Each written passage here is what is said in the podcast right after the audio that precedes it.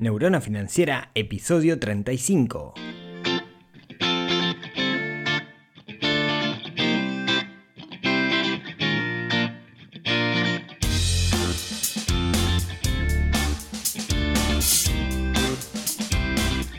Bienvenidos al podcast de Neurona Financiera, donde hablamos de finanzas personales, donde hablamos de inversión, donde intentamos dominar el sutil arte del dinero y no que el dinero nos domine a nosotros.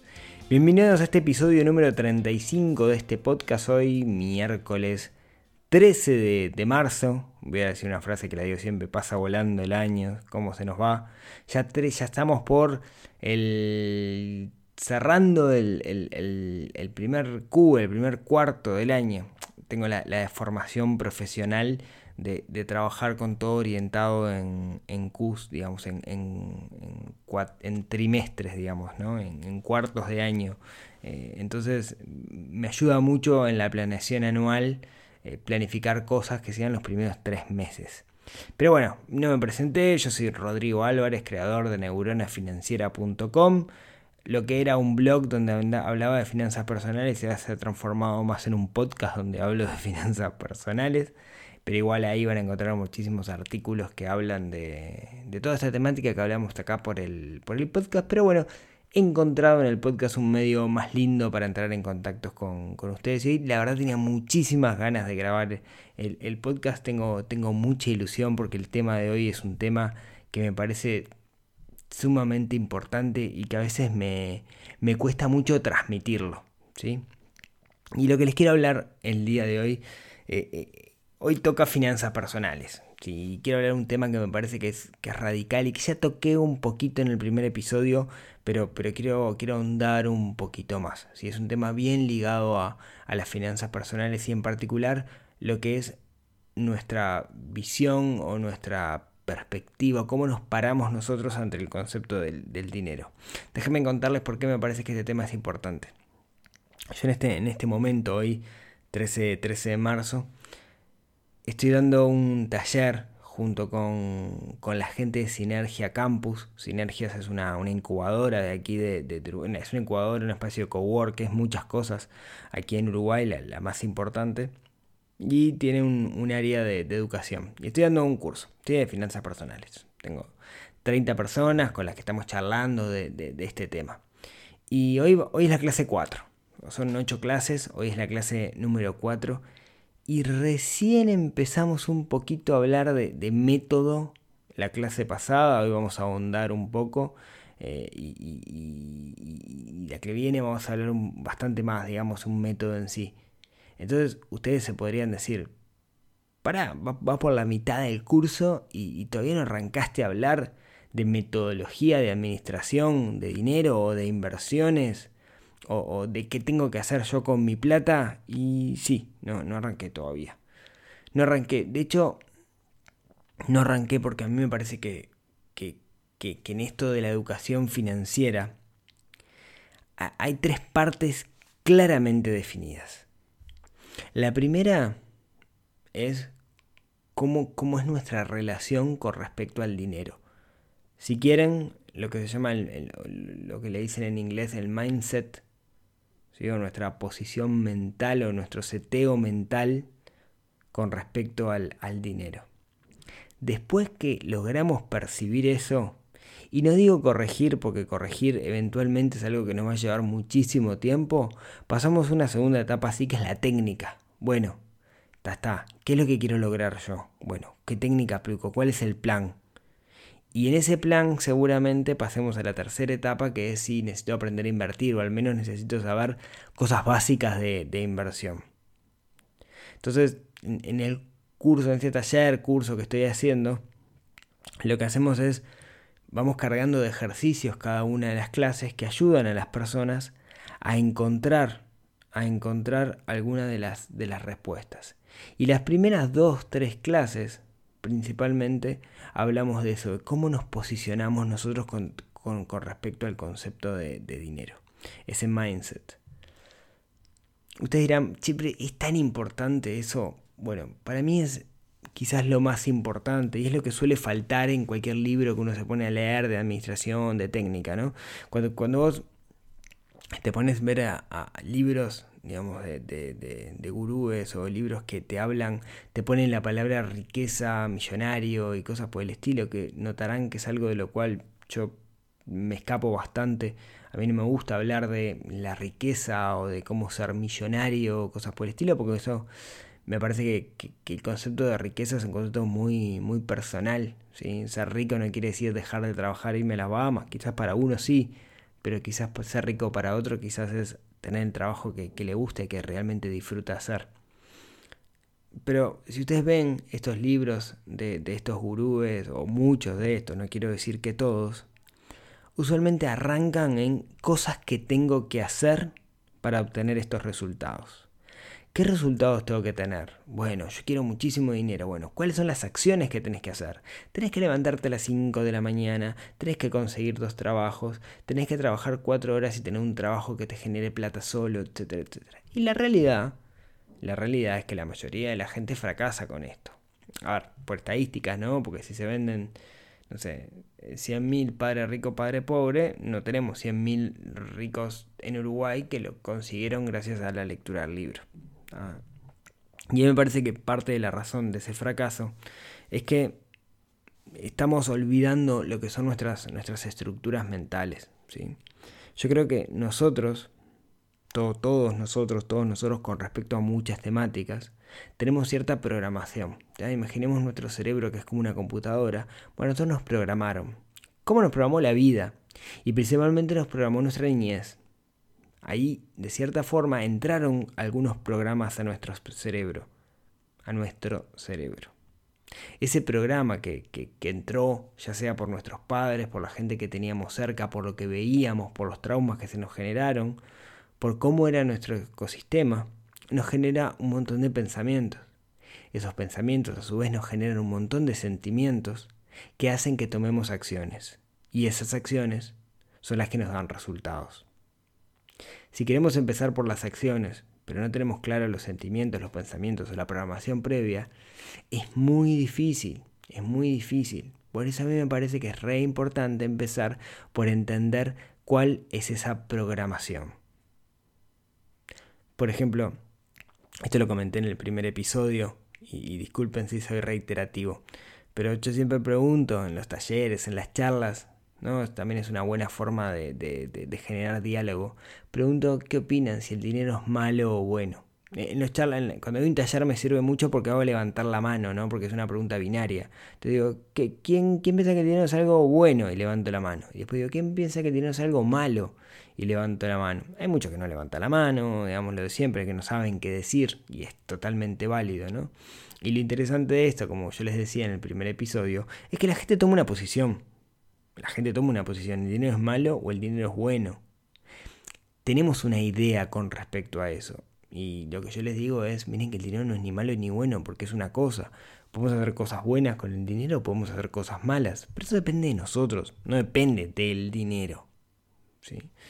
Eh, no sé, creo que tenemos una idea, por ejemplo, de no, que, que no podemos ser personas espirituales si mm, tenemos dinero. O tenemos la idea de que eh, aquel que tiene dinero lo hizo de alguna forma turbia. Aquí en el mundo latino, en particular en Uruguay, siempre que en muy poco tiempo aparece alguien que, que genera una fortuna o que hace dinero o que ostenta dinero, el primer pensamiento es, este algo raro está, este está en la joda. No necesariamente tiene que ser así, lo puede ser, sí, pero no necesariamente puede ser, puede ser así o debe ser así. Tenemos esa tendencia a pensar que aquel que se nos para en el semáforo al lado, en un auto de alta gama, último modelo, lo miramos, tiene 22 años, está lleno de tatuajes, lo primero que pensamos es, pa, este es dealer, este vende droga. Y no tiene por qué ser así. No, no, no.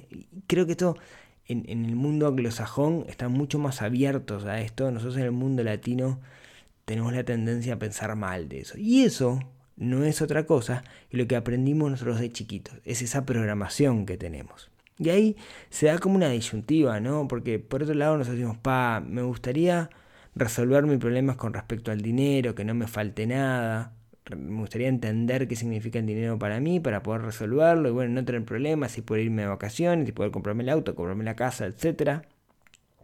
Pero al mismo tiempo, al mismo tiempo que eso lo deseamos, vemos a alguien que tiene dinero y decimos, pa, este está en la joda, o este debe haber este, embromado a alguien para poder hacer dinero. ¿Ven la disyuntiva? ¿Ven a lo que me refiero? Por un lado, queremos el dinero, pero nosotros bastardeamos a aquellos que tenemos dinero. Inconscientemente tenemos un cortocircuito ahí que nos tira para atrás. ¿sí? Necesariamente eso nos tira para atrás. Y eso, eso es un poco la programación que traemos nosotros de forma, no digo innata, sino que muchas veces es algo que aprendemos de, chico. Miren, yo tengo un amigo eh, del cual intento no hablar de temas de dinero porque genera conflicto él no está preparado, digamos, para escuchar lo que yo tengo que decir. Entonces prefiero no, hablar del tema. Este amigo viene de una familia que es una familia de, bastante dinero. Se crió en un ambiente donde había mucho dinero. Él es profesional universitario. Su esposa también es profesional. Sus hermanos, de cierta forma, eh, profesionalmente crecieron mucho y, está muy bien económicamente, se dan muchos lujos, o sea, la, la, pasan muy bien. Sin embargo, él, de toda su familia, es una persona que, no, digo que tenga problemas financieros, pero es alguien que se queja mucho por respecto a dinero. Realmente se queja mucho. Uno lo escucha hablar y todo el tiempo está quejando. Y en conversaciones, siempre termina... Eh, llevando, llevando la, conversación, llevando la charla hacia cosas como los ricos son malos, si son ricos es porque están matando a alguien, em, debería ser todo público, no deberían existir las cosas privadas, ¿no? Y, vos lo ves y el loco realmente no, no la pasa bien, no la pasa bien con respecto al dinero. No sé cuál es el conflicto que tiene, pero sin duda sin duda, capaz que por ser el menor, no lo sé, pero con respecto a, su familia, algún conflicto hay. Algo pasó en algún momento de la vida de este muchacho que bastardea el concepto de dinero y lo que le termina pasando es que termina sufriendo por temas de dinero. ¿sí? Eh, como estos conozco cientos de casos y quizás, quizás sea también una explicación por qué eh, hay tan. Eh, tan poca movilidad entre clases sociales. Hay una realidad que es que la gente rica tiende a morir rica, la gente pobre tiende a morir pobre, la gente de clase media tiende a morir de clase media.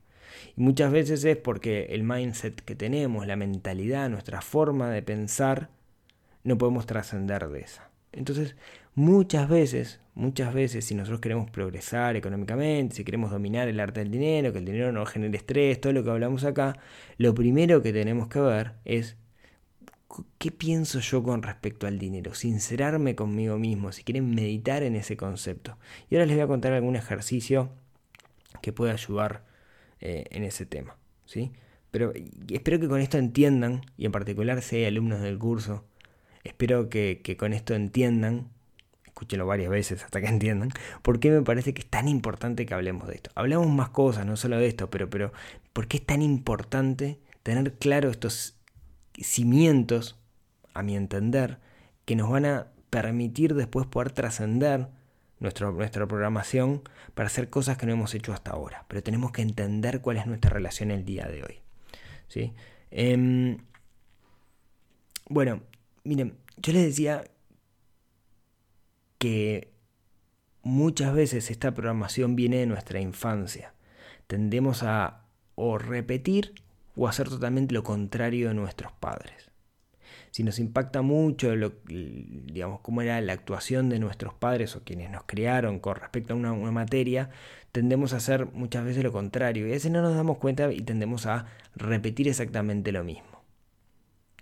Entonces, eh, es difícil darnos cuenta. Lo tenemos tan interiorizado, tan interiorizado, que no nos damos cuenta. Entonces, miren, un ejercicio que pueden hacer, y acá esto es uno de los ejercicios que hacemos en el curso y, los invito a, que ustedes lo hagan, es tranquilos, con lápiz y papel o la computadora o lo que quieran, pero sin distracciones. Tómense 10 minutos, 10 minutos donde Los primeros dos minutos, los primeros dos minutos lo que tienen que hacer es escribir los tres primeros recuerdos que le vengan a la mente relacionado con dinero. O sea, piensen, cuando digo los, primeros recuerdos que le vengan a la mente, estamos hablando de la infancia, ¿no? O sea, piensen con respecto al dinero, lo primero que ustedes recuerden con respecto al dinero. Ahí lo expliqué un poquito mejor. Piensen en, esos tres recuerdos. Miren, si quieren, quieren déjame dar un ejemplo de mi caso. Si yo me pongo a pensar, son, son más, digamos, lo que me viene a mí a la mente, porque ya hice este ejercicio varias veces y hay algunos que después que me los acordé me impactaron un poco más. Pero yo tengo algunos recuerdos bien claros. ¿sí? Yo creo que lo, lo, comenté en el primer episodio. El primero es el conflicto que conllevaba cuando mi padre le daba dinero a mi madre, pues yo creo que les conté que mi padre se iba toda la semana, entonces le dejaba dinero a mi madre para, para cubrir los gastos una época pre-cuentas bancarias, donde todo se giraba en, efectivo. Entonces mi padre se iba los lunes, le daba plata a mi madre, volvía los viernes y con esa plata teníamos que comer y pagar todo lo que había que pagar. Bueno, eso generaba conflicto. ¿sí? Mi madre diciéndole padre que no me da, mi padre diciendo lo que hay y peleas. Digamos. Entonces que, tengo, que o sea, cierro los ojos y, me acuerdo clarísimo el momento donde estaban parados mis padres, cuando mi padre le dejaba plata a mi madre, pero lo tengo pero clarísimo, ¿no? Es una cosa que, hasta el día de hoy me la acuerdo.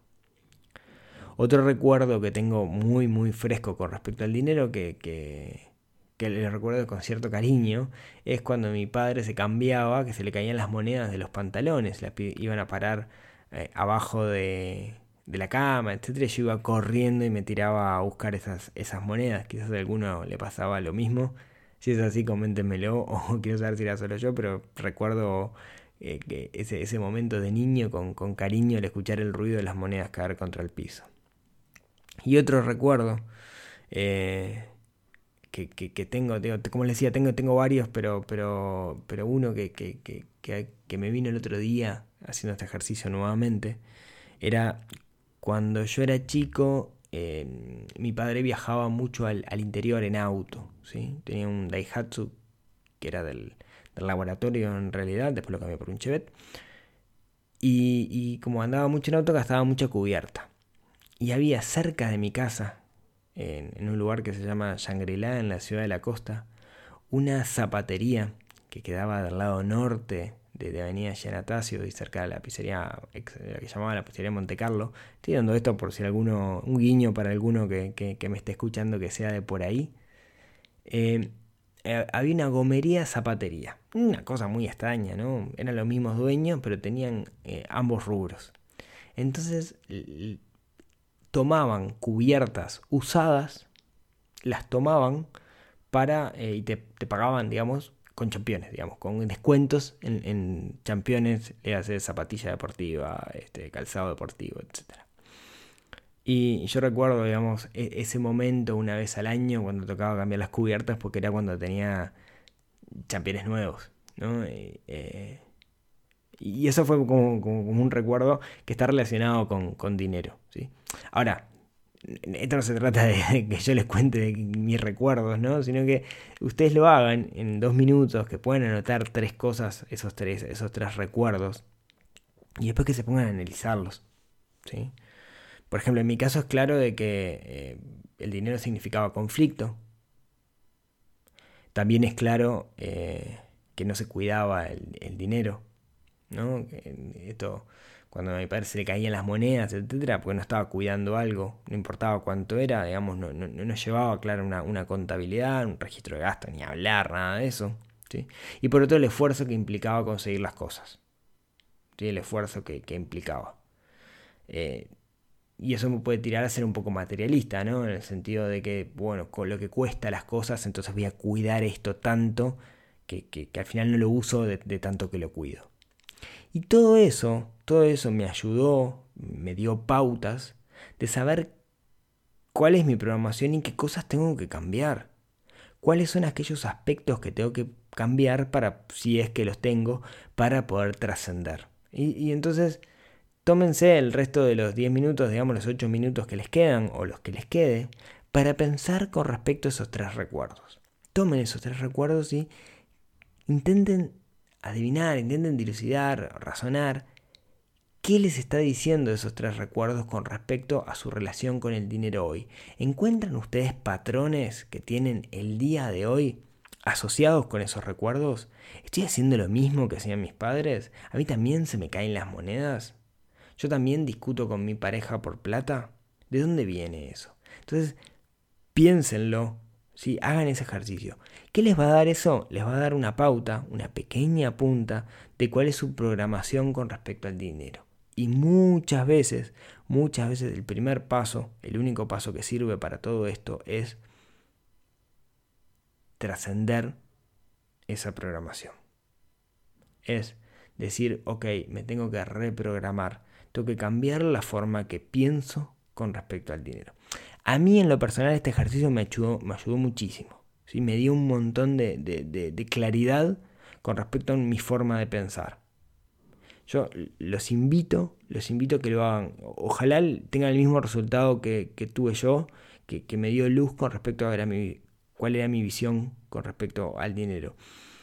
Cuando entendí que había pensamientos, perdón, que había programas dentro de mi cabeza, que en realidad yo podía cambiar, porque yo no soy mis programas. Yo puedo cambiar eso y seguir siendo yo. Entonces cuando me di cuenta de que había cosas que podía cambiar y que eso me podía hacer mejorar en mi relacionamiento con el dinero, cuando lo hice, ¿sí? me fue todo mucho más fácil. Entonces, si quieren, el, día de hoy en este, en este episodio lo que quería dejarles era este ejercicio. ¿sí? Intenten hacerlo. ¿Dudas? Me dejan un comentario o me mandan un formulario si es algo muy privado, neuronafinanciera.com barra, barra contacto o a rodrigo neuronafinanciera.com, me escriben me dicen cómo, cómo les fue. En todo caso, digamos, si lo hacen, me encantaría que, que lo hicieran, porque no se trata solo de escuchar, sino de tomar acción y hacer cosas. ¿no? Cuéntenme cómo les fue. Cuéntenme si les dio, si ayudó, si no ayudó, etcétera, etcétera. ¿sí? Así que bueno, esto es todo por el, día de hoy. Muchísimas gracias como siempre por haber llegado hasta acá. Ojalá hagan el ejercicio, que crean en mí, en serio les, va a ayudar tómense el, trabajito de hacerlo, vale, vale, vale la pena. Nos encontramos la semana que viene. La semana que viene toca hablar de, un tema relacionado con economía real, como todos me pidieron después de aquel eh, capítulo 31, si no me equivoco. Eh, y vamos a tratar un tema que me encanta, me encanta, me encanta, que es transversal eh, ortogonal. Bueno, no sé, ustedes dirán que, está relacionado con cualquier cosa que quieran hacer en economía real, eso lo tienen que tener clarísimo pero no quiero adelantar nada, estoy generando expectativa para que estén ahí el, miércoles próximo. Eso lo escuchamos el, miércoles próximo. Como siempre, muchísimas gracias a todos por, por escucharme hasta acá. Un placer para mí eh, estar con ustedes y estar contando esto.